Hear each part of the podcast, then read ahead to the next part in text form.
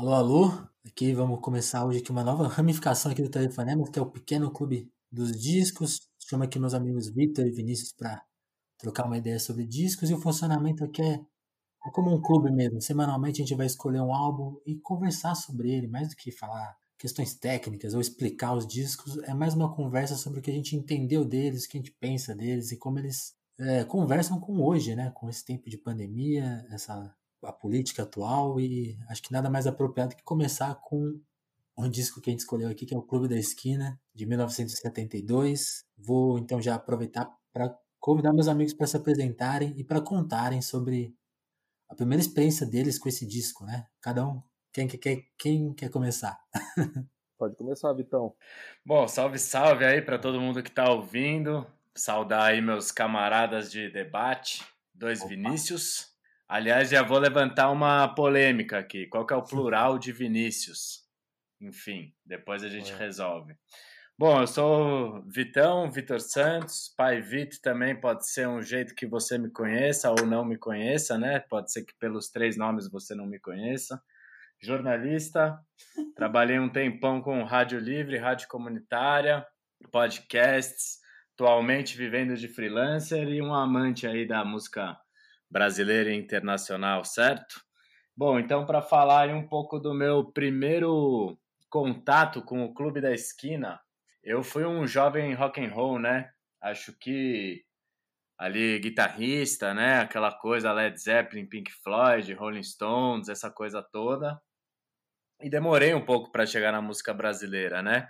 Foi um pouco mais velho que eu acabei me deparando um pouco mais com isso, um pouco pelo samba rock, que era onde eu gastava meus fins de semana à noite, né?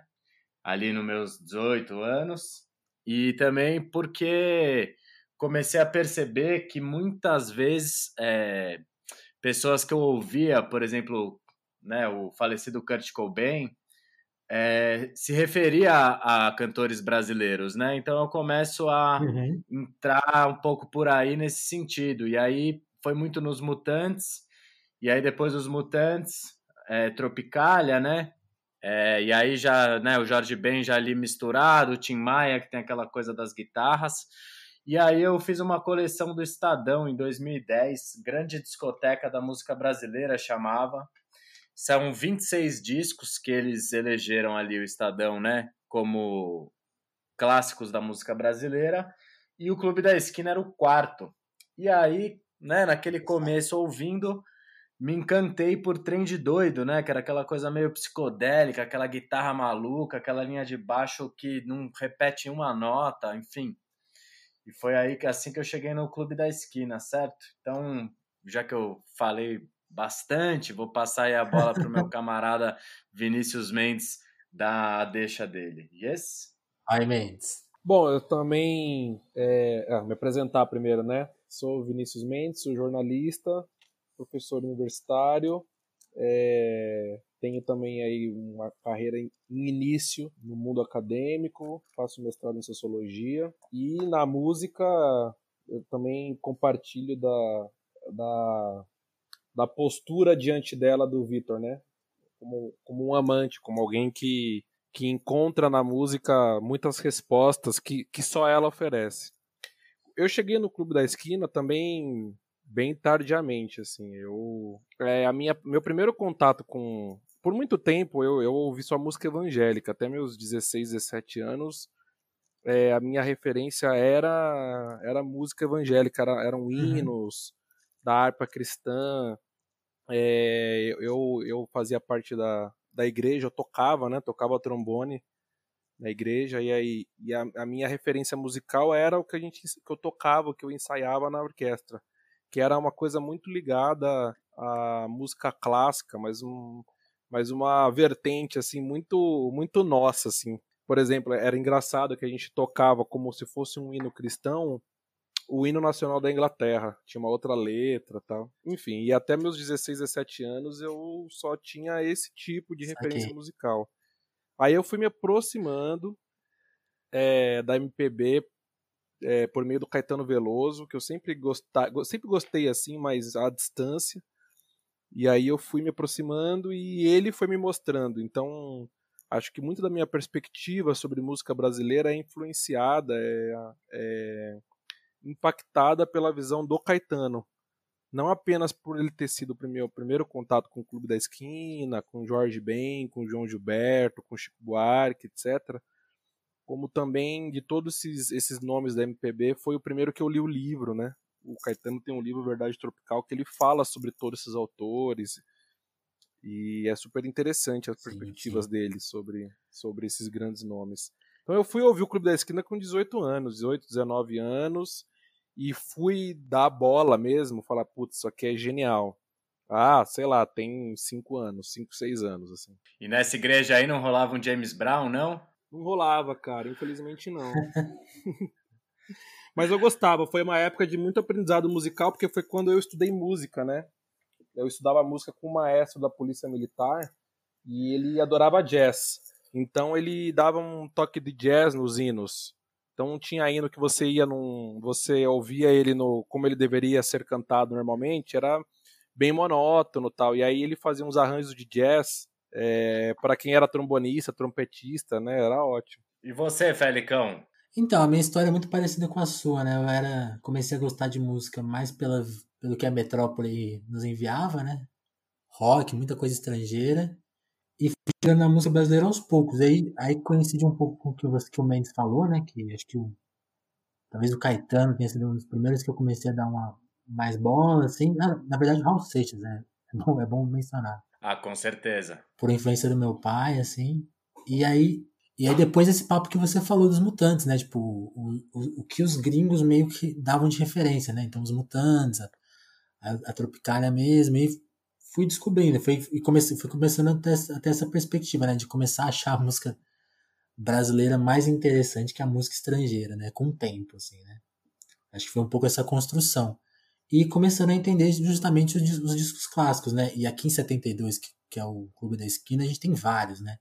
O Transa do Caetano, o Expresso 2222 do Gil, os, os Novos Baianos, né? E muito influenciado pelo João Gilberto no Acabou Chorare.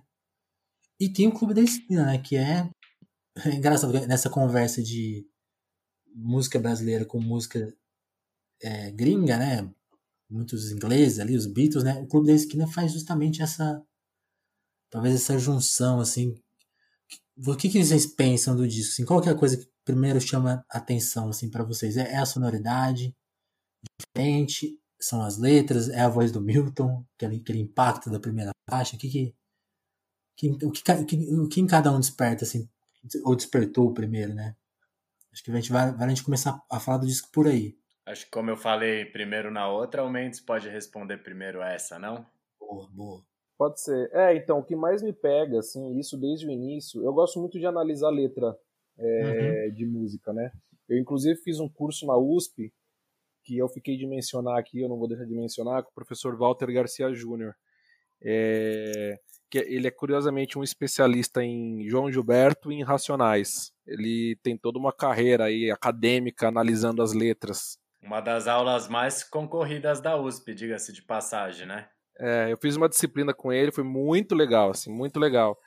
Mas isso era assim, eu fui ali é, entender um pouco mais do ponto de vista acadêmico, algo que eu já gostava muito de fazer, que era entender que, que o cara estava falando na letra da, da, da, música que ele escreveu. Uhum. E o que sempre me pegou no Clube da Esquina foi um jogo é, muito bem feito entre uma, uma, um chamado, entre um chamado para agir, um, um, chamado para fazer coisas e, e tudo isso num registro onírico.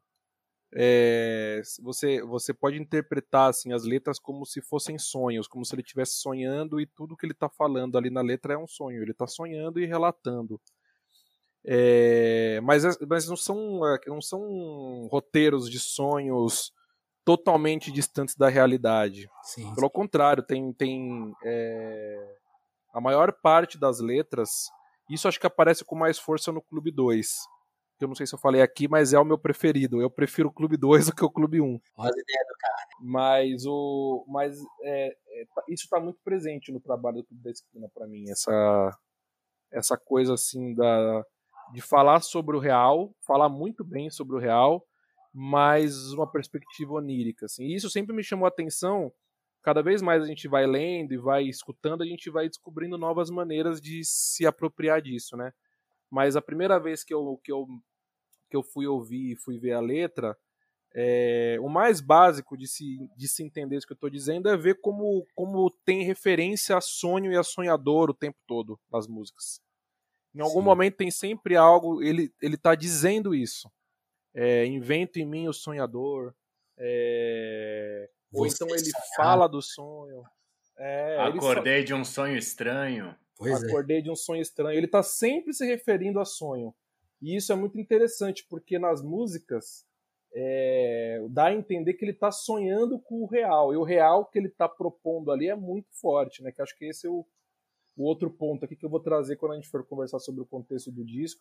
Que para mim esse, esse disco é muito atual pelo chamado que ele faz a, a reagir, a reagir sim. politicamente. Mas a gente pode falar mais para frente disso. Sim, sim, é, é um disco revolucionário e a gente vai explicar por quê. Mas, Vitor, fala aí antes, o que, que chamou a atenção no disco? Cara, de primeira, assim, né? Com, como eu expliquei aí minha, minha juventude roqueira para vocês, o que me pegou nesse disco foi o Trem de Doido, faixa 19, se eu não me engano, que tem aquela guitarra psicodélica muito forte, assim. E ela tem um caráter meio meio psicodélico mesmo, assim, né? Tem um, um uma coisa ali que para mim à primeira vista pareceu uma coisa meio Pink Floyd, assim, meio Jimi Hendrix, né? Então, de primeira, eu fui pego por isso, né? E depois de pegar outros arranjos, de ver, tipo, umas linhas de baixo. Linha de baixo é uma coisa que me chama muita atenção, assim. Mas peguei muitas linhas de baixo interessantes ali e fui entrando nesse, nesse contexto. Uma outra coisa que me, que me captou é que naquela época que eu, aprendi, que eu fui ouvir, tinha uma banda chamada Orquestra Imperial, que ela meio que tentava reviver o, a cultura de gafieira carioca, né? Tinha o Moreno Veloso, Rodrigo Amarante, a Thelma de Freitas, Nina Becker, né? Era uma banda que eu gostava muito de ouvir. Eu achava. Foi uma época também que eu comecei a ouvir banda Black Hill, então aquela coisa meio funk, meio samba, sempre me. Foi uma coisa que me pegou nessa época, assim. E aí, enfim, Sim. com o passar do tempo, eu acho que a gente começa também a entrar em contato com a letra, né? Eu acho que, pelo menos hoje, é a letra é uma coisa que é uma das primeiras coisas que eu presto atenção. Naquela época, nem tanto, até porque eu ouvia muita música americana e não era o meu principal foco. Mas de entender que toda aquela poesia trazia muita coisa interessante, assim, né? Tem essa coisa do onírico, mas também tem muita coisa de pensar resistência, né? De pensar os corpos. O Milton é um é um cara que foi um dos pioneiros, né, de levantar gritos de racismo. Ele tem a Paula e Bebeto, né, que é uma música que fala da população LGBT, Maria Maria, que fala da, das mulheres, né? Sim, e sim. acho que isso tudo é um caldo que me interessou nessa época, assim, de começo de aprofundar nas ciências humanas e tal, e pegando isso aos poucos, o, Milton foi um cara que me ensinou muito por aí.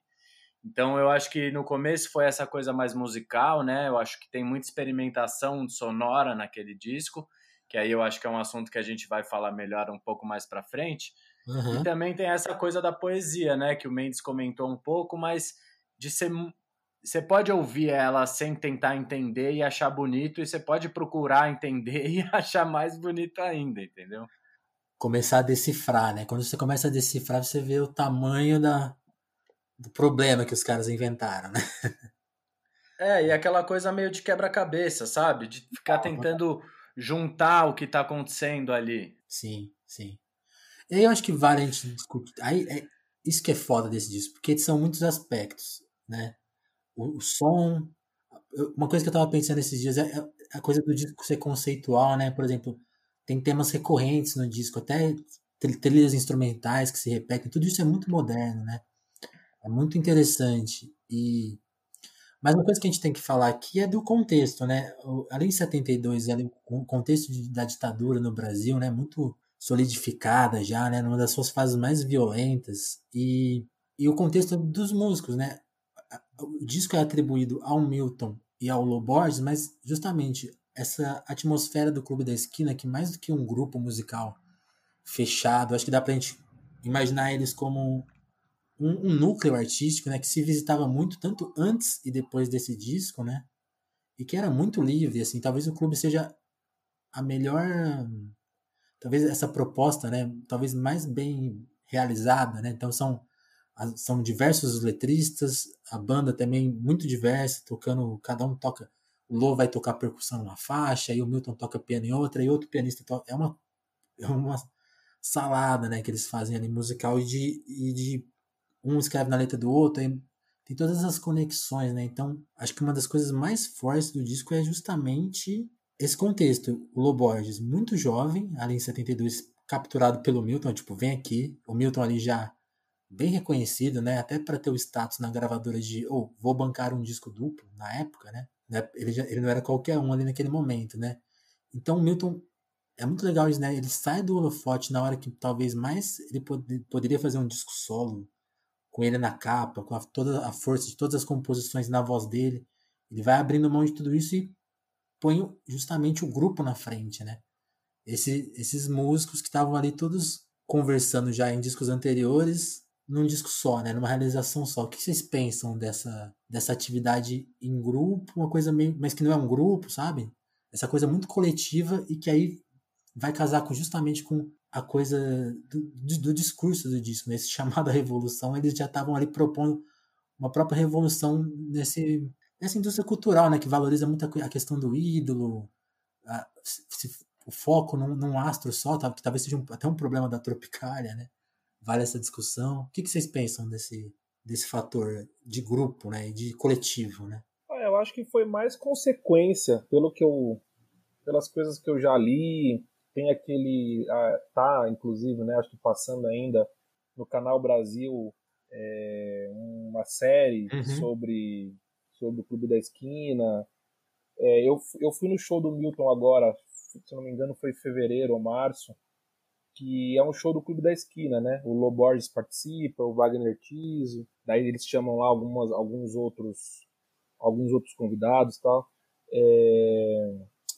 Eu acho que é, se você se você vê essas, esses, esses, essas séries e se você lê os textos que falam sobre aquele período, é, me parece mais uma consequência, assim. Me parece uhum. mais o Milton agregando gente ao redor dele é, ele conta muito né, de como, como ele decidiu ser músico. O, o Vitor pode contar melhor, mas estava até vendo um vídeo esses dias dele, dele recontando essa história, né, de que ele que ele estava lá no, no, bar com os amigos, tal, ele estava indeciso e aí ele estava indo para a faculdade, acho para prestar o vestibular, para fazer a matrícula. E aí ele tá andando lá com, com, com, com algum dos irmãos Borges, ele fala, quer saber? Eu vou ser músico. Aí ele rasga o papel lá, uma coisa meio, uma cena meio icônica, assim, dessa transformação. Coisa de filme. É, mas me parece muito, é, muito a biografia, a cinebiografia dele vai ter essa cena, assim, com certeza, né? É, é, mas eu acho, eu acho que é isso, mais do que isso tenha sido premeditado. Sim, é parece não, que, verdade. Me parece que era assim, era o Milton, entendeu? Sim. Ele tinha essa ele tinha essa essa perspectiva, ele tinha essa é, tinha essa proximidade, tinha essa, essa, coisa, esse espírito de reunir gente. É, e ele é assim até hoje, né? Se você vê como ele tem atuado com as gerações mais novas, é, ele tem, ele ficou muito incomodado, por exemplo, acho que foi no ano passado que a Folha fez uma entrevista com ele e o repórter pegou um trecho lá que ele fala: é, a música brasileira tá uma bosta. Sim, claramente disso. ele ficou muito incomodado com isso, porque não era isso que ele queria dizer. E aí ele explicou tal, e aí ele falou: olha, tem tanta gente aqui que eu ouço, que eu admiro. E quem, e quem acompanha o Milton sabe, né? O quanto ele tem. O quanto ele dá voz, o, o quanto ele traz para junto dele as gerações mais novas tal. Então acho que me parece não parece algo premeditado, sabe? Me parece que o clube, o clube é, é isso, é é o Milton agregando gente.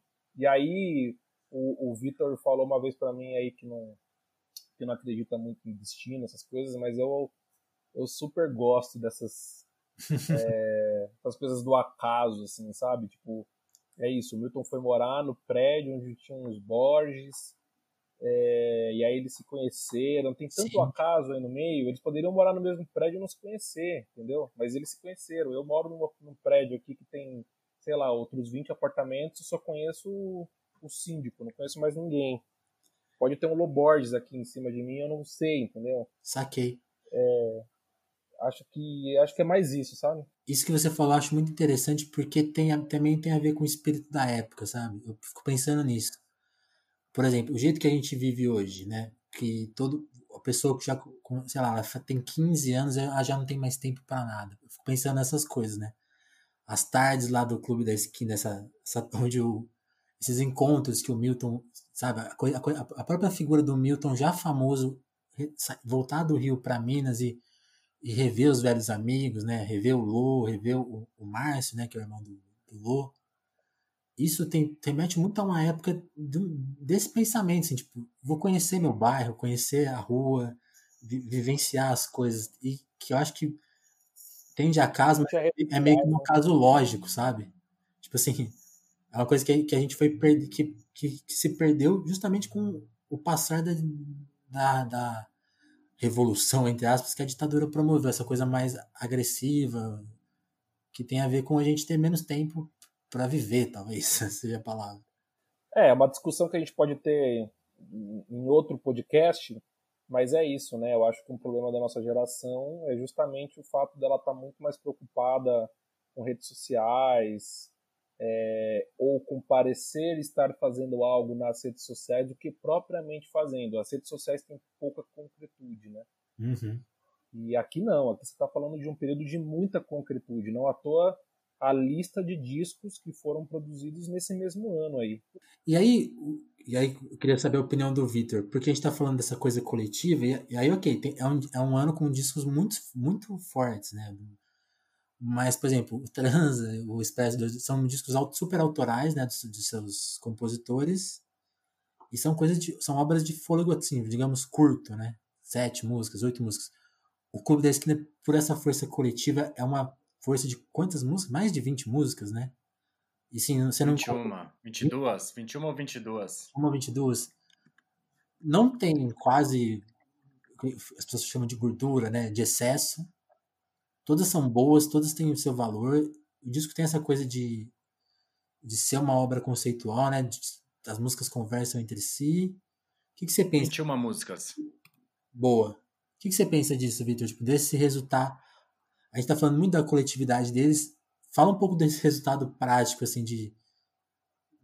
O que, você, sente que é, é, esse conceito levou, leva para a força única do disco? Né? Não tem uma obra no período e talvez nem depois nem antes tão simbólico de tantas músicas, tanta gente trabalhando num disco só, né? O que, que você pensa desse, desse fator? É, eu acho que assim, eu tendo sempre a procurar entender o contexto, né? É, os anos 70, eles começam como um, como um tempo de muita tristeza, né?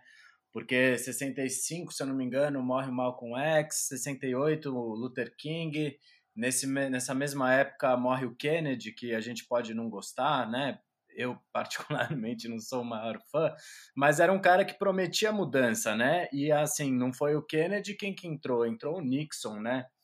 O 72, né, que é esse ano, é o ano que o Nixon é o governador, é o presidente dos Estados Unidos, com aquele discurso extremamente violento, né, que é muito próximo do que a gente vê hoje no comando dos Estados Unidos e muito próximo do que a gente vê de uma ideia de sociedade purista, né? Purista e branca. Uhum. É...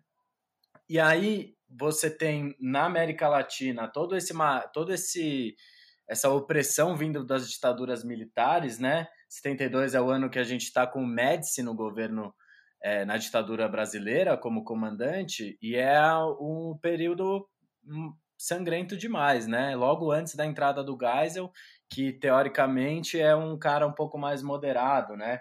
Na Bolívia o golpe foi em 71, é, e aí 72 é o ano que logo na sequência vai vir os golpes do Uruguai e no Chile, né? Ambos em 73.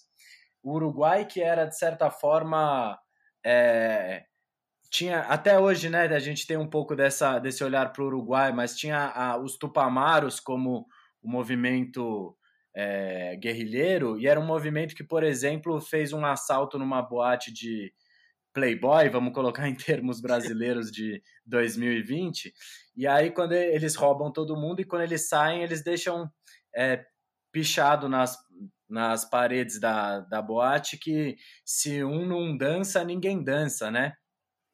Então é um movimento todo característico que usava do humor também, né? Eles têm uma outra história que eu gosto muito, que eles assaltam um, um lugar de jogos, né? E no dia seguinte eles mandam pro para os garçons, para o pessoal que trabalhava, um envelope com as gorjetas que eles tinham recebido no dia anterior.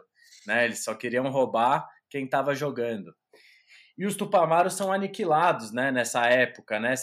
De 70 para 70 ocorre o, o assassinato do Dan Mitrone, que era um americano que veio ensinar é, como torturar, né? Como atacar essas, essas pessoas que lutavam né, nesse caráter de guerrilha e tudo mais. Uhum. E aí eles têm essa derrocada, né? É, e a Argentina que, né, que eu não falei da Argentina, mas a Argentina em 72 ela tá na ditadura do Ogani ainda, né, que é antes da ditadura do Videla. Então a gente tem no, todo um contexto de tristeza, né? Nos Estados Unidos você tem, por exemplo, What's Going On em 1971 do Marvin Gaye, né? O cara tá perguntando tipo, o que que tá acontecendo? Sim. É, tem uma faixa chamada Save the Children, tipo, é um, é um momento de, de certo em que a descrença chegou, né? Porque o Kennedy, que era o cara que prometia mudança nos Estados Unidos, e o Luther King, que falava que tinha um sonho, foram assassinados. Sim, então você tem toda essa, você tem esse, eu acho que você tem esse momento das pessoas tentando entender o que está acontecendo mesmo, né? Sim. E eu acho que nesse sentido o Clube da Esquina, o Clube da Esquina acho que vale comentar, tem a questão da esquina que o Mendes sabe um pouco melhor que eu que eles tocavam, mas é o, o clube da esquina vem de uma suposta esquina utópica, né, onde o mundo inteiro passaria. E eu acho que essa é uma coisa que explica muito do disco, porque você tem músicas muito muito diferentes ali dentro também, uhum. né? Apesar de ter um contexto e ele ser um álbum coeso, as músicas elas são diferentes entre si. E é lógico que você tem toda uma carga de gente ali que participou dessa construção, né? Você tem o Beto Guedes, por exemplo. Você tem ali o Loborges, tem muita coisa que foi unida ali. E eu acho que Minas Gerais tem uma, tem uma questão chave também, porque no Brasil você tem diferentes regionalidades, né? Você tem, por exemplo, o Mangue Beach em Pernambuco, você tem é, em Minas Gerais hoje em dia o fenômeno do hip hop lá é muito forte, eu acho eles extremamente inventivos. Você tem o Jonga, que é um estilo, você tem o FBC, que é outro estilo, e eles eram do mesmo grupo, né? As batalhas de rima lá são super fortes hoje em dia enfim, eu acho que tem um tem uma coisa muito muito própria do próprio próprio lugar da onde eles vieram, né? O Clube da Esquina é um movimento de tentar compreender um pouco também quem é o Brasil, né? Eu acho que a Tropicália, que está na mesma época, ela também trabalha um pouco por aí. Mas é dessa tentativa de entender um pouco, né? Quem somos nós? A gente tem parte da nossa história que a gente não sabe, né? E o Malcolm X, né, o X do Malcolm X é dessa coisa dele não saber o que, que é o que, que aconteceu. e, poxa, né? isso e desculpa. De, dele não saber de onde ele veio, né? Qual que é o sobrenome correto, né? Entre a... Sim. E, e para nós que somos povos colonizados, né?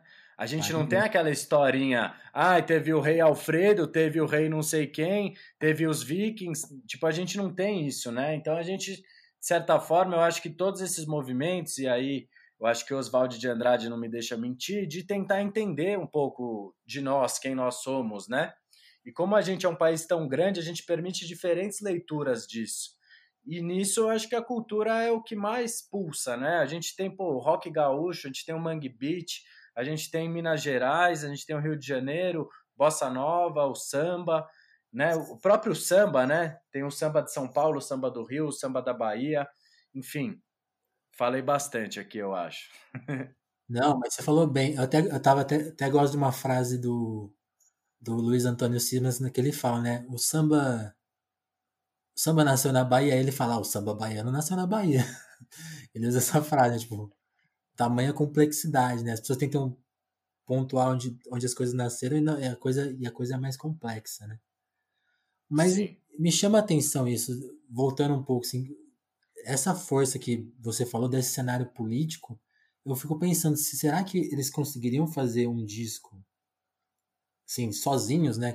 Eu fico imaginando, se, se o Borges tivesse feito o disco dele primeiro sozinho, sabe? Essa, essa mágica não aconteceria, né? E aí eu penso um pouco no que o Mendes falou, né?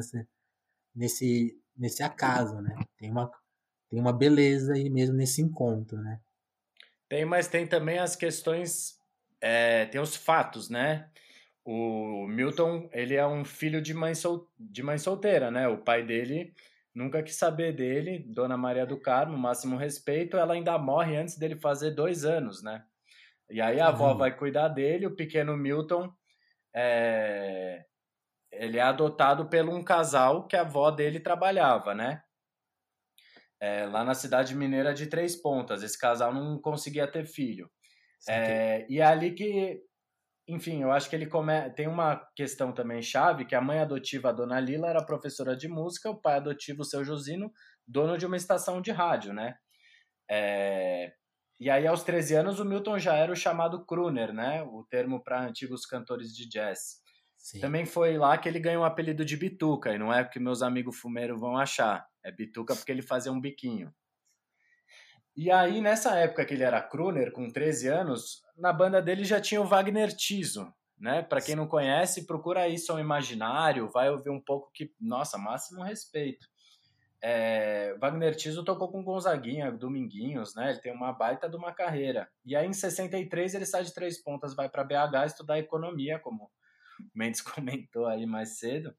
E ele mora num prédio no centro da cidade, e é mera coincidência, porque né, o destino depende de quem acredita. É, ele mora no mesmo prédio da família Borges, que tem 11 irmãos. Ele fica parceiro do Marilton, que era o mais velho e tinha a banda, e também do Márcio, que é o segundo. E o Salomão, que tinha 10 anos quando ele se muda para lá, que tinha o apelido de Lô, tinha uma, um certo carinho, né? Hum. E uhum. o Lô, nesse processo do amadurecimento dele, ele estuda harmonia com o Toninho Horta. Sim. Mestre. E aí ele fica amigo de um tal moleque de Montes Claros chamado Beto Guedes, e diz a lenda que eles se conheceram quando o Beto Guedes ofereceu um patinete em troca de moedas antigas, né? E eles tinham a sua banda, enquanto que o Márcio Borges e o Milton também tinham a sua banda, e eles piravam no François Truffaut, né? Diretor francês. Na época tinha lançado o Jules e Jean, que é um dos maiores clássicos dele. Sim.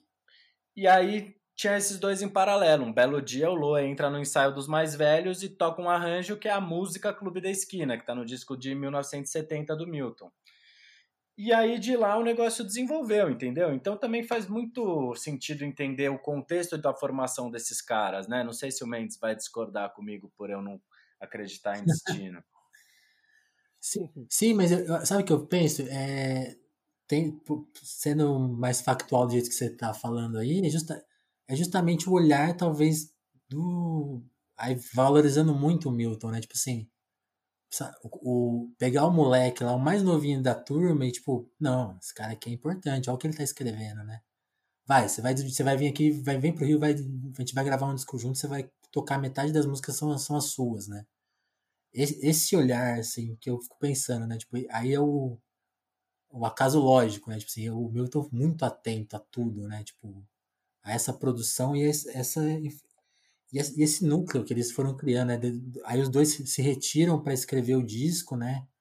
Começam a fazer as músicas e mandar as músicas de novo para Minas para os letristas, né? O Fernando Bran, o Ronaldo Bastos, né?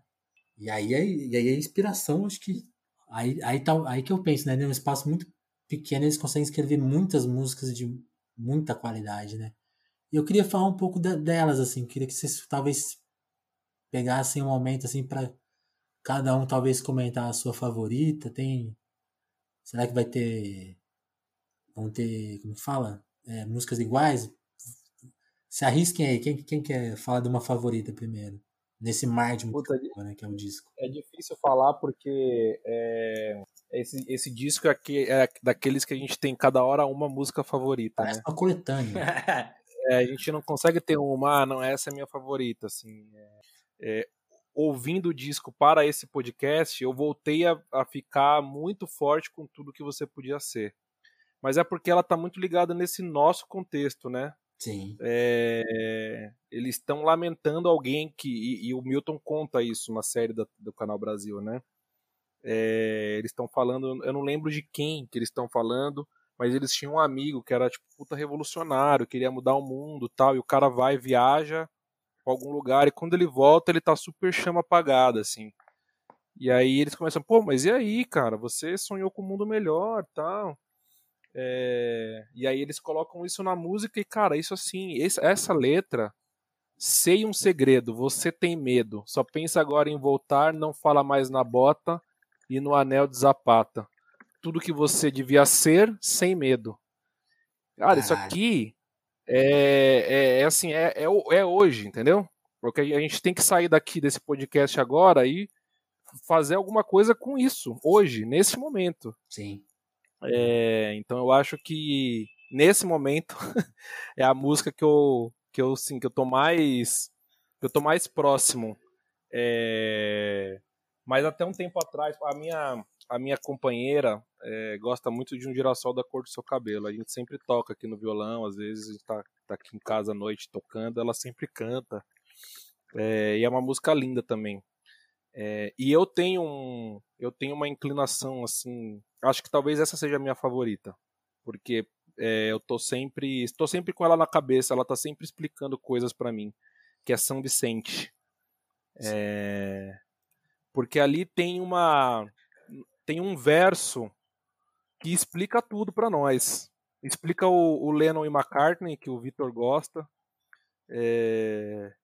Explica tudo. Que é quando ele começa a música falando coração americano. É... Aquilo ali é. Assim, no, no primeiro verso da música você você já tem um mundo inteiro para para pensar, para sentir. Acho que essa, essa é a minha, minha música, assim, que vai, vai dia, volta dia, eu tô sempre voltando a ela também. Boa, boa. Vitor. Cara, é difícil, né, escolher uma música desse disco. Eu acho que eu tenho uma memória afetiva com o Trem de Doido, por tudo que eu já falei aqui, né? É... Mas, enfim, eu acho que também Saídas e Bandeiras número 2, para tentar ser meio diferentão, é uma música que eu tenho ouvido muito ultimamente, até para até né, ouvindo para a gente trocar essa ideia, essa coisa do o momento que a gente vive, né, e, e, ouvir ele falar o que vocês diriam dessa coisa que não dá mais pé, o que vocês fariam para sair dessa maré, o que era sonho vira terra, quem vai ser o primeiro a me responder? Depois vira o segundo a me responder, né? É, enfim, subir novas montanhas, diamantes procurar, e aquela linha de baixo, tum, tum, tum, tum, enfim, eu acho muito bom. Mas é difícil escolher uma, eu acho que é um pouco por aí, no sentido de que é um disco que cada hora você tá mais em contato com uma música, porque nada sim, será sim. como antes é muito boa também, tudo que você podia ser. Trem Azul, acho que tem uma coisa que eu consigo ver o trem, entendeu? Sim, é... sim. É verdade. E também tem outras, né? Tem Os Povos, eu acho uma música linda. E, e aí também São Vicente, né, meu irmão? Vou falar o quê? A gente que gosta de pensar América Latina, de querer entender um pouco da nossa história, não tem como ouvir essa música e achar que é brincadeira, né? Girassol da cor do seu cabelo, paisagem da janela, enfim, eu quero na verdade saber você, Felicão. Putz, difícil, né? Para tentar não repetir o que vocês falaram, eu acho que é, é, engraçado. Vocês falaram essa coisa do, do disco ir mudando, né? As favoritas vão mudando. E é, lá no começo do podcast eu falei, né? Eu, eu, eu ouvia mais música estrangeira do que música brasileira e aos poucos fui. E o Clube da Esquina talvez tenha um, um ponto de contato com, essa, com esse tipo de relação, porque é um disco que eu não gostei de cara de tudo, né? É muito longo, assim, você não, não peguei tudo, né? E aos poucos, aos, justamente esse processo de gostando aos poucos das músicas, tipo, foi acontecendo com esse disco, então, tipo, da primeira pra segunda, da terceira pra quarta, sabe? e, e, vão mudando as favoritas. Então, por exemplo, uma música que eu tinha uma rejeição muito grande, que era Cais, porque o disco começa né, com tudo que você poderia ser e tem aquele clima, e Cais é outro, outro, outro cenário, né? Que, eu, lembro, eu lembro de ter uma rejeição, tipo, não, e, e, depois gostar mais das faixas seguintes. E hoje é uma das minhas favoritas. Assim. Então acho que Kais é, é talvez das minhas favoritas. E pensando nessas coincidências, né, das letras, do, das reflexões que voltam a fazer sentido, nunca deixaram de fazer sentido, né? Você falou de nada, nada que será como antes que eu eu fico pensando esses dias no Mano Brown, né, escreveu um texto sobre a pandemia e ele termina o texto dele, né? Nada será como antes. E a música tem verso, né? Que notícias me dão os amigos, notícias me dão de você. Então, tipo, essas distâncias, né? Hoje são outras, né? Talvez o, os amigos que estão longe, que não se veem por outro, por motivos de, motivos de pandemia, né? E, e o dia de amanhã que não será como, de, como hoje, né? Essa, e também falar de, falar de resistência, né? Falar de saídas e bandeiras que você falou, que tem Pô, o que, o que vocês me dizem do verso? Andar por avenidas enfrentando que não dá mais pé. A gente que viu a Avenida Paulista tomada esse fim de semana passado, né? É, mas até mesmo fora da pandemia, né, Felicão? Se você pensar. É... Uhum. É normal a gente querer, né? Acho que o, o paulistano médio tem essa coisa do ah, vamos marcar. Pois é. Vamos marcar é, é sempre, né? Ah, demorou, vamos marcar. É, acho que a gente tem sempre essa questão do se a gente não se encontra por causa da pandemia, tem tá corrido, aí tem uma, né, eu sou aí o outro amigo tá corrido no trabalho. Enfim, tá todo mundo sempre em movimento, né? Tem essa coisa, e eu acho que o, o Clube da Esquina ele dialoga, ele, ele consegue dialogar com o cotidiano de hoje ainda, né? Sim. Mesmo que a mensagem não seja exatamente essa. Sim, e eu, eu acho que é justamente por essa habilidade deles de capturarem essa, essa, esse Brasil que estava mudando ali, né? Então, a gente falou muito da ditadura, eu acho que a, a mudança do Brasil da ditadura, que é, é a mudança que não passou, né? Essa mudança, o jeito que as cidades se configuraram de lá para cá, eles estão ali no primeiro momento de tipo, o mundo mudou, os amigos onde estão, né? E, e, e toda a coisa de idealizar, tá? que talvez aí venha a coisa dos, dos sonhos, né? Tipo, de imaginar esse esse futuro melhor, né? Mais coletivo, mais aberto, mais interessante, né? Mais poético. E é engraçado porque talvez nem eles soubessem disso mesmo, como, como o Mendes falou, né? Tipo, e vocês falaram também dessa coisa do. Talvez eles não tenham calculado o que significava aquele encontro ali, né? Eu tava até vendo o Loborges falando que ele não se ligava em política, né? Ele foi ter contato com o exército quando ele escapou do alistamento obrigatório para justamente gravar o disco, que o cara o cara ainda enquadrou ele e falou assim: É, eu sei, eu sei, eu sei no que você tá metido, comunista, né? Tipo, mandou essa para ele. Então eles. É engraçado, os sentidos do disco vão se ampliando com o tempo, talvez pelo. Aí, é, aí é a habilidade do compositor, né? O Mendes falou muito bem do, do primeiro verso da música, de, um, de três palavras capturarem tipo, um universo completo, né? Que é uma coisa que, sei lá, quem faz bem? O Mano Brown, o Caetano, o Chico, o Gil também, né? Mas esse... Principalmente naquele momento, né, Félix? Naquele momento de censura, é, ele colocar um verso como Resistindo na boca da noite um gosto de sol. Pois é. A gente consegue entender isso agora. É, mas pensa que isso aqui passou pela censura e a censura aprovou. Porque acho que eles entenderam o que estava sendo dito aqui, né? Porque tá, a censura tinha. É interessante, estava lendo esses dias um artigo que o argumento era isso. Os censores tinham muito uma ideia da música popular, da música comercial brasileira, com um, com um eu lírico que estava dizendo sempre de si mesmo. Caralho. É, é que era sempre alguém falando, falando assim, é, sempre falando, sei lá, alguém sofrendo por amor, é, sempre a primeira pessoa. Então, quando os caras liam Resistindo na Boca da Noite um Gosto de Sol, eu imagino que o censor olhava e falava, ah, deve ser alguém sofrendo aqui, sei lá, perdeu o amor, né, terminou o namoro, terminou o casamento, sei lá, o cara tá angustiado. É, mas é muito louco, né? Porque ao mesmo tempo que você teve, por exemplo, a apreensão de livros cubistas na FAO durante a ditadura, porque os militares acharam que eram livros de Cuba, é, você tem muitas músicas que passaram, né? Sim. É muito louco pensar isso. O Chico tem a história do Julinho de Adelaide, né? De escrever com outros nomes de, compos de compositores que não existiam, porque o nome dele estava já fichado, né? É. Mas é muito louco mesmo pensar isso. Eu fico. Eu, eu tava também nessa, nesse raciocínio de tipo, cara, como é que passou? Porque, sei lá, para Lennon e McCartney ter passado, tipo, é, é meio choque, assim, né? Mas eu acho que é também a coisa do.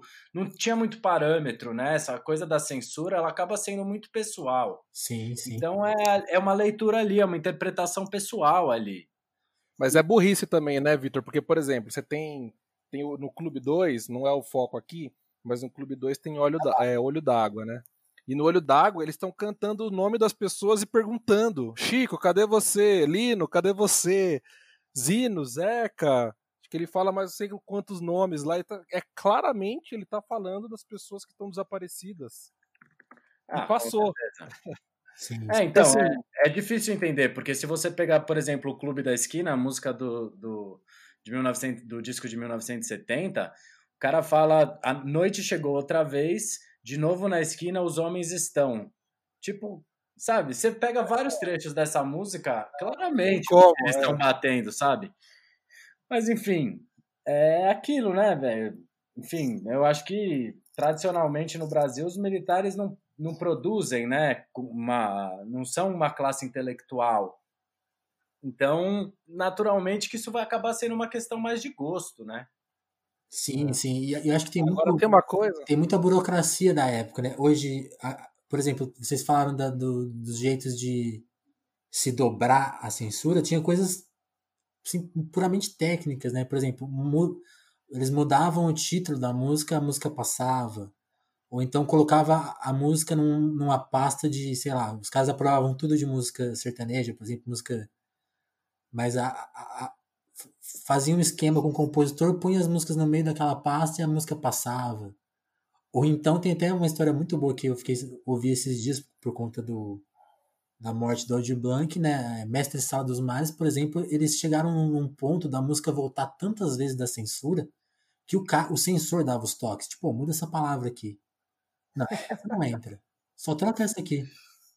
E aí eles foram reescrevendo a música com conselho dos, dos caras. Tipo assim, ó, muda essa e essa que aí vai passar. E até a mudança do título da música também passa, tipo, por essa, por essa coisa. Ó, mudou o título, a música vai, vai ser aprovada. E aí foi aprovado. E, e o recado tá lá, né? Mas tem é. uma coisa que eu queria que eu queria abordar com vocês que eu acho interessante também, né?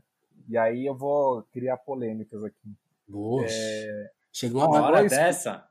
Os dois clubes, é, pois é, os dois clubes, mas principalmente esse, eu acho o segundo mais, mas esse primeiro também muito, é, tá, tá muito forte a mensagem anti-ditadura, né? Tá muito forte esse, essa coisa de, de ir pra rua, de que de, de agir, inclusive as, é, os filhos desse disco, né? Se você pega o tão amado Arthur Derocai pelo Vitor, o, o, o, disco de 72, 73, que o, o Verocai conta ser totalmente inspirado no clube, também tem um monte de letra, né? É, Pelas Sombras, por exemplo, que fala sobre os sensores, sobre os, é, sobre os, os espiões. É, não, é, não é espião, não. eram aqueles militares que entravam nos, nos redutos estudantis, etc. Os P2.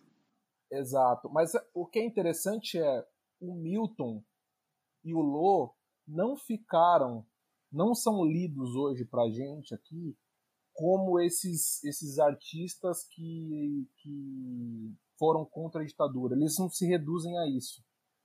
Por exemplo, o Chico, com toda, com toda a beleza da obra dele, ele é sempre referenciado, ele é sempre legitimado como a voz contra a ditadura, né? Qual a importância do Chico? Putz, a gente pode discutir muitas coisas aqui, mas o senso comum é, puta, aquele cara que escreveu umas músicas contra a ditadura, né? É, e, e, o, e o Clube da Esquina fez isso com a mesma intensidade, com a mesma força, e o Milton não é só um cantor contra a ditadura. E ele não é só uma voz bonita, ele não é só a voz de Deus, como dizia Elis Regina. Uhum. E ele não é só um cantor negro. Acho que esse é um, esse é um ponto para colocar aqui. O Milton consegue ser mais do que qualquer rótulo, mais do que qualquer. Até mais do que pensar em rótulo. Né? Ele, ele é mais do que qualquer ideia de um cantor comercial brasileiro. Acho que assim, é porque nós gostamos muito, né, né, Félix? Acho que o Caetano tá na mesma toada, assim. Ele, o Caetano sintetiza muita coisa nele. O Gil, talvez, tal. Mas o Milton parece que é o que tem mais coisa aí embaixo desse guarda-chuva. Ele, ele, tem tudo. O Vitor falou aqui, né? É, tem música é, sobre, sobre LGBT. Então, a, a, a, as músicas e o papel dele como pessoa negra, não preciso nem comentar aqui. Sim. sim. É, as letras contra a ditadura, é, a, a, o próprio, a própria ideia de voz bonita, né? Que tem muita coisa, tem muito dessa coisa, né? Que, que, que o Milton é puta, puta voz. Como se a voz fosse a grande, a grande qualidade, fosse, fosse o grande ponto aí, né? Fosse a coisa mais bacana do Milton. Enfim, ele tem, ele tem tudo, ele sintetiza tudo. E por isso que ele é tão é tão pesado você estar tá diante de uma figura como essa.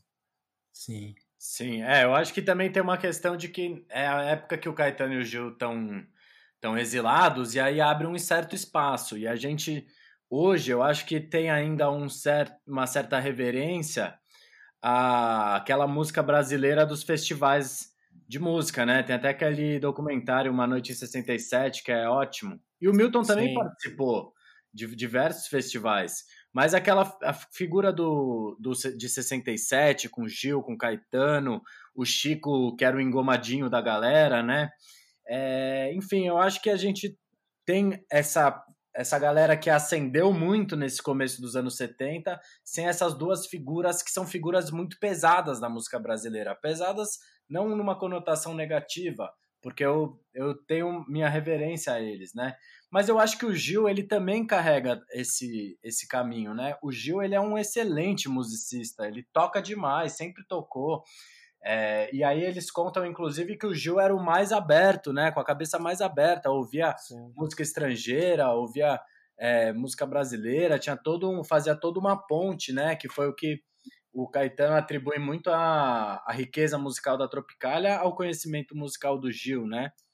É, uhum. eu, enfim, eu acho que o Milton também é essa figura. É que o Milton ele tem também essa, sei lá, de, é, aí vai de cada um, né?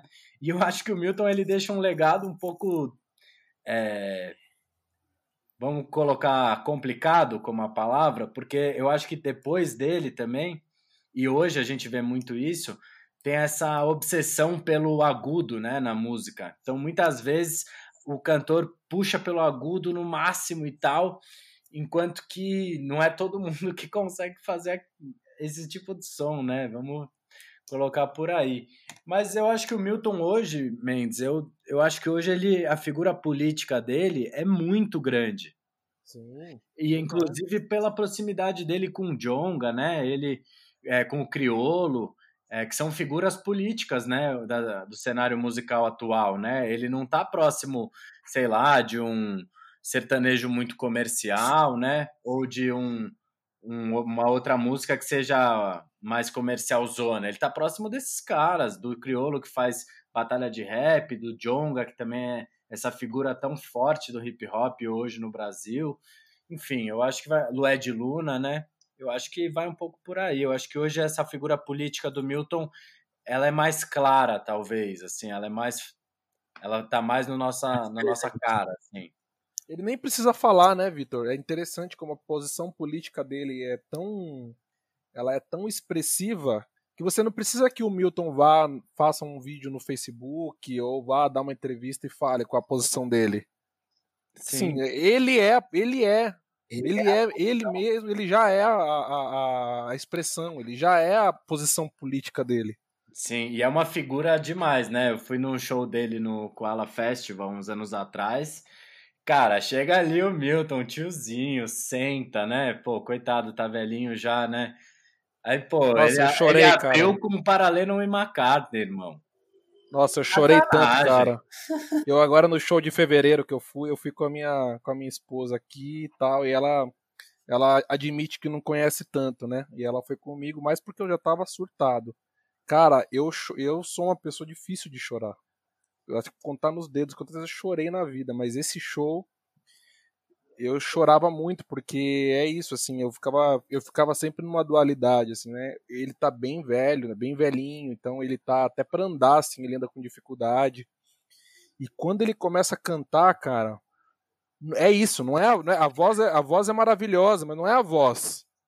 Não, eu não tô dizendo ali da estética, não tô falando do belo, da voz bonita. Sim, sim. É, cara, é uma coisa que, que transcende ali, sabe? É um negócio. Mas a voz é bonita, né? Parece que a voz canaliza as, né? Quando é. você ouve aquele, aquela voz dele falando aquelas coisas, carregando Sim. aquele, a, né? Tendo tem aquele caldo todo.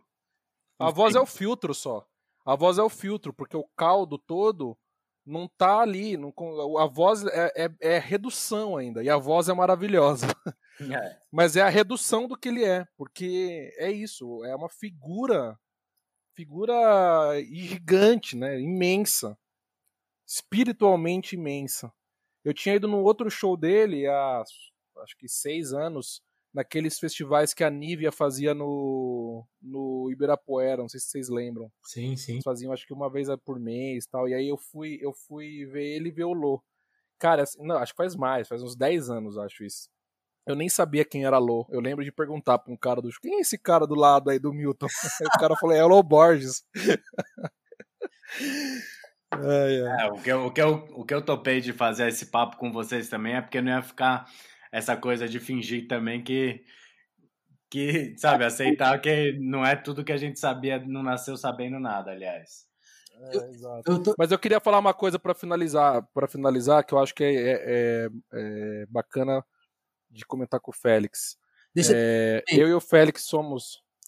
Pode falar. Deixa eu só comentar isso que vocês falaram dessa figura dele não ser tão associada à resistência ali. Eu queria até não sei se vai adiantar muito o papo, mas tá, talvez até perguntar para vocês, porque a gente tá falando da voz, né? E tem esse lado músico dele que talvez é uma coisa que ele especialmente depois de 72, 72 foi ir mais atrás, né? Que é focar muito mais na na música e, e, trabalhar no exterior, né? Mexer com jazz. Eu acho que talvez isso que tenha afastado um pouco ele, será? Fico pensando nessa hipótese. E aí pensando também nas hipóteses de, do próprio racismo no Brasil, que pode ser uma, uma consequência. E talvez até, até a coisa que a gente estava mencionando, de ser tão cifrado que realmente escapa para muita gente. Assim, é, e, e, justamente essa, essa coisa dele não buscar tanto o holofote, né? Fala muito da timidez dele, vi gente já falando sobre isso, e ele, talvez ele, por ele não ter jogado o jogo, justamente que talvez uma das propostas desse disco seja justamente assim, que, que, se, que se derrube o jogo aí, né? Essa, essa coisa toda. Talvez ele, ele tenha, a figura dele tenha escapado um pouco justamente do, do sistema que veio depois, né? Que a coisa a figura do superstar, do ele até conseguiu talvez um pouco brilhar nisso, né? esse, esse, senso comum que vocês mencionaram da ah, o cara é a, é a voz, é a voz. Essa leitura superficial, né, do mercado sobre ele, né? Então acho que talvez ele tenha lidado da melhor forma com isso, né? E hoje consiga justamente na hora que isso ficou tão irrelevante, aí sobra a posição firme dele, né? Acho que tem. Mas aí eu acho que tem uma questão do, do que a Tropicália representava, né? E eu acho que o brasileiro tem uma questão, você até vê em, em eleição, hum. o candidato que está em primeiro, no finalzinho, sempre ganha um fôlego, porque tem uma coisa do brasileiro de querer ser o time que está ganhando, entendeu? Assim. De querer falar que votou no cara que ganhou, eu acho que tem uma coisa cultural por aí, né? Eu pego essa questão da eleição porque isso para mim é muito é um exemplo visível, né, palpável. E aí o clube da esquina ele se torna meio underground até, né? Se você comparar com a Tropicália. Sim. E nessa época também tem a Jovem Guarda ali, tem, enfim, é. tem, tem vários movimentos muito fortes mediaticamente falando. E o clube da esquina ele não ele, ele é mais musical mesmo, sabe? Ele é mais pensar humanidade, ele é poético, musical, ele é essas ciências humanas mais é, da análise, da reflexão. Me parece que vai um pouco por aí. É, de um lado é, é a, a, psicodelia, né? Um pouco. Tem os Beatles, tem o Truffaut no caldo. Entendeu? Eu acho que. Eu acho que eles não foram atrás justamente disso. Não era. Não tinha nem esse horizonte para eles. O horizonte deles era mais amplo mesmo. Tipo, tá, em tudo que eles falam e, e, e agem, deu nisso, né? E talvez. Por isso que a gente, vale a gente. Ó, volta lá, volta lá que Ó quem, ó quem tá com a razão aí, ó. Presta atenção. Mas esse é, esse é meu ponto, isso que eu ia exatamente comentar. Boa. É, eu, vou, eu vou discordar de vocês concordando, porque eu acho é, que. Bom, eu, eu concordo com o Vitor de que é isso. É, eles eram de fato ali naquele momento de muita riqueza musical underground no cenário, né? Você tinha a Tropicália, você tinha depois a Jovem Guarda, foi, foi, foi uma sequência ali, né? Bossa Nova, Tropicália e, e a Jovem Guarda. E aí depois a gente entrou no, nos malditos anos 80, que tudo virou teclado, aquele tecladinho eletrônico lá. Sintetizador é, e, é, e, eco na caixa da bateria. Exato, exato. E, e é, bateria, aquela bateria fake, né? E laque é... do Bon Jovi no cabelo. Exato, mas que, era, que essa podia ser muito bem feito ia passar também, né? perto com isso aí, né? São discos e... contestáveis, né? É, mas os anos 80 também gerou Djavan, é, gerou Esse que sabia também... tirar um puta som, inclusive, diga-se de passagem. Mas o meu ponto é que eu acho que a, a, o Clube da Esquina e, e todo o trabalho posterior do Milton é justamente a Tropicália se realizando. Esse é o ponto. O, o, o, Caetano, na verdade, tropical, ele tá ali o tempo todo dizendo o que é, o que a gente tem que fazer aqui, que a gente não tem e, que, e por isso que o João Gilberto era o gênio, porque foi o João Gilberto que fez essa virada, é fazer música comercial de qualidade é fazer boa música comercial. E isso envolve tanto você, tanto do ponto de vista técnico, tanto você ter bons estúdios de gravação, quanto você ter uma música popular que converse com o maior número possível de pessoas, e aí essa era, essa era a grande pretensão da esquerda, né? É... E que ao mesmo tempo não caísse num nacionalismo barato, assim, né? Acho que isso é a, essa é a grande coisa do, do, do, do Caetano. Ele fala muito no livro dele, ah, não, a esquerda dos anos 60 era a esquerda nacionalista, é, que, que tipo, queria voltar lá o índio como brasileiro puro, as cores verde e amarelo, que a gente está vendo que está acontecendo com esses símbolos todos agora, inclusive, né? E ele fala, não, cara, tipo, pra que essa pureza? Vamos pegar a música de fora e, e usar aqui mesmo e produzir boa música tal. E aí ele, ele usa o João Gilberto, né? com toda a, a, a, a síntese do jazz tal. Ele faz, né? O Caetano faz isso muito na Tropicália, o Gil também tal. Mas o Milton e o Lô fazem isso muito bem, justamente pelo que o Victor tá falando aí, né? A música do clube tem Beatles pra caramba, tem o cinema do Truffaut, tem todo aquele cenário do aquele cenário musical que não era só do Brasil, mas tudo que eles o, tudo que eles é, tudo que eles consumiam que vinham de fora, né? O Milton era apaixonado pela Jane Murro também, ele conta isso, né? Ele até encontrou ela. Ele conheceu ela, é verdade. É, conheceu ela em Nova York. Então é isso, eu acho que essa essa ambiguidade ela tem um limite, entendeu? Chega um ponto em que você percebe que o Clube da Esquina é exatamente o projeto tropicalista acontecendo, sendo sendo feito naquele mesmo momento. Sim. É, e aí é, é tradicional também do, do nosso da nossa história de procurar entender um pouco de nós mesmos, né? Que não temos essa essa história única, né? De um rei, de um tal, pô, bandeirante, herói de quem, né? É, enfim, acho que tem toda uma procura, né? E isso é muito próprio do, dos movimentos culturais no Brasil. Tanto o cinema pernambucano quanto o Mangue Beat, que é a música, né? Tanto o cinema de contagem hoje em dia, que está forte. É, acho que tem vários, né, que estão por aí. O Baiana System, por exemplo, o próprio. O Baiana System é total, né? né? O hip hop surge é... ali com aquela influência americana e, e, enfim, é um som brasileiro. E aí tem o Rapping Hood que rimava com samba. E aí tem o Criolo que é rapper, depois faz samba. Enfim, acho que tem, a gente tem essa experimentação como algo é, inerente na nossa produção, né? Se você pegar até na literatura, o Raduan Nasser, por exemplo, eu acho que tem várias coisas ali de, de. É um imaginário diferente do imaginário ocidental tradicional, né? Inglês, americano, francês. E a gente procura. E a gente procura sempre buscar nossas raízes, né? Entender quem é a gente no final das contas, né? É isso, gente. É, é acho que é isso. Tem muita coisa para ser dita aí ainda, mas Mas então, eu só vou fazer uma correçãozinha, Mendinho. Djavan, a voz e violão, primeiro álbum é de 1975. Eu entendo que você falou do Djavan nos anos 80, porque ali tem várias vários hits dele dessa época, mas a voz e violão de 1975 eu vou deixar até a sugestão para a gente fazer um álbum para falar, um, fazer um programa para falar desse álbum. Então, pessoal. É, não, eu, eu ia citar, por exemplo, o Zé Ramalho também, né? Eu ia usar o Zé Ramalho como exemplo dos anos 80, mas era uma brincadeira, porque o Zé Ramalho é bem anterior, né? Mas o Zé Ramalho dos hits mesmo, depois... ou de se tornar hit, é nos anos 80. Cara, Steve Wonder nos anos 80 é maravilhoso. É... O Gil, o Gil é um dos caras que passam pelos anos 80 e 90 e colam. Ele continua produzindo música boa. O próprio Milton, etc. Cara, o próprio o Milton tem aquele disco. É. O, aquele disco Portal da Cor é dos anos 80, não é? Do Milton. Que é a capa ele andando numa floresta com um terno branco. Isso aí eu já não sei. Que tem contos e despedidas. Enfim, tem muita coisa para falar. Tem muita coisa e enquanto o, o Vitor procura a informação, acho que a gente pode encerrar essa primeira edição justamente conversando sobre qual vai ser o próximo disco. 85, só um PS, só um PS.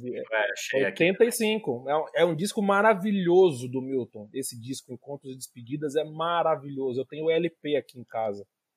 Essa música Portal da Cor é maravilhosa. É, bom, Encontros e Despedidas é, é famosa, tem raça tem raça, enfim, acho que o Milton é um dos casos aí, né?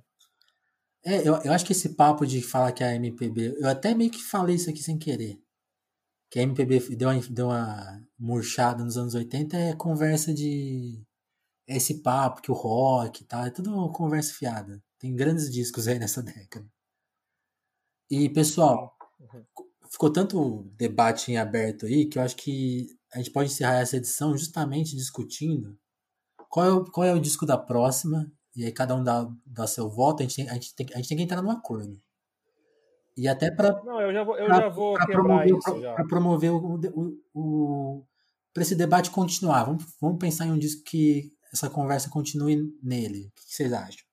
Eu já vou quebrar essa polêmica, é, concordando com o Vitor que a gente pode discutir o primeiro disco do Djavan. Djavan, então, 7.5? Ah, cara, acho que são vários discos. Eu acho que se a gente tiver um retorno aí dos nossos ouvintes pedindo algum disco, a gente pode pode mudar o que a gente quer para atender aí ao nosso público. Eu gosto muito do que o Falso Brilhante da Elis pode trazer de discussão. Hum. Mas, é, enfim, acho que são vários discos aí que a gente pode falar. Eu tava, eu tava pensando aqui se a gente pegar, se a gente não pegaria, já que a gente foi tão ousado aí na estreia, pegou um disco dificílimo e pesadíssimo, o que vocês acham de a gente ir pra um, outro, pra um medalhão, assim? A gente falou de vários medalhões aí, o que vocês acham? Tipo o quê? Não sei, um, um, Caetano, um Gil, um Chico, porque a gente tá. Eu acho que o Djavan e, e, e o disco deles talvez sejam. Não sei se tem Acho que a gente pode discutir mais pra frente. Eu pensei, eu pensei em a gente pegar outro clássico, assim, um bem bem simbólico, assim. Se bem que o Falso Brilhante é simbólico pra caramba. O Gil de, 50, de 68? Aquele disco que ele tá com a roupa do, do Imperador? Hum, pode ser. O que, que você acha, Victor? Clássico. É um clássico. Acho legal, cara. Eu, enfim, eu acho que qualquer que a gente escolher, eu acho que vai ser um, vai ser interessante, mesmo que a gente pegue uma coisa mais, sei lá, até um Mamonas Assassinas, eu gostaria de debater, entendeu? Eu, eu acho que lá na ah, frente a gente tem que chegar nessa turma, com certeza. Mas, por exemplo, esse de 68 tem Domingo no Parque, que é bacana. É... Tô tem... vendo aqui. Frevo Rasgado, tem Ele Falava Nisso Todo Dia, que é uma música super legal de conversar. E procissão, procissão, né? Que é a famosa Procissão. Podemos, acho que é uma, Acho que é a gente pode deixar o segredo aí para nossos ouvintes ficarem com um gostinho de interrogação aí. Pô, tem mais é verdade, dois, a minha favorita. Pode ser, pode ser. Vamos deixar então pro, pro próximo. O, o ouvinte vai ouvir, vai saber quando a gente quando a gente gravar o próximo. Boa, gente. Então, é. quero agradecer vocês dois, a participação, o papo. Ficou muito bom. Grande discussão. Deem seus recados finais aí e um abraço. Valeu, pessoal. Vai lá, Mendes. Bom, é só agradecer quem ouviu, quem chegou até aqui. Três caras falando de, de, de música assim, centenas de pessoas, né? Sim. Uh, enfim, espero que esse projeto vá adiante. Muito legal a gente poder é, aproveitar esse momento que a gente está em casa, né? Que a gente está em, tá em quarentena para para fazer para fazer esse tipo de coisa, para discutir coisas que merecem ser discutidas. Boa. Certo. Bom, também agradecer aí meus companheiros de mesa. Queria falar aqui que a minha pergunta de como é que é Vinícius no plural não foi respondida. É, mas tudo bem, eu perdoo vocês nessa. Você sabe que Vinícius vem de vinicultor, né? É, Vinícius eram os vinicultores em Roma. Então, o plural pode ser vinicultores. É, se pá, vamos ver. Não, mas é isso. Agradecer aí o Felicão pelo convite, o Mendes pela parceria Valeu. e os milhares de ouvintes que nos acompanharam até agora. E é nós que está. Valeu, gente. Um abraço. Um abraço. Até a semana que vem. Yes.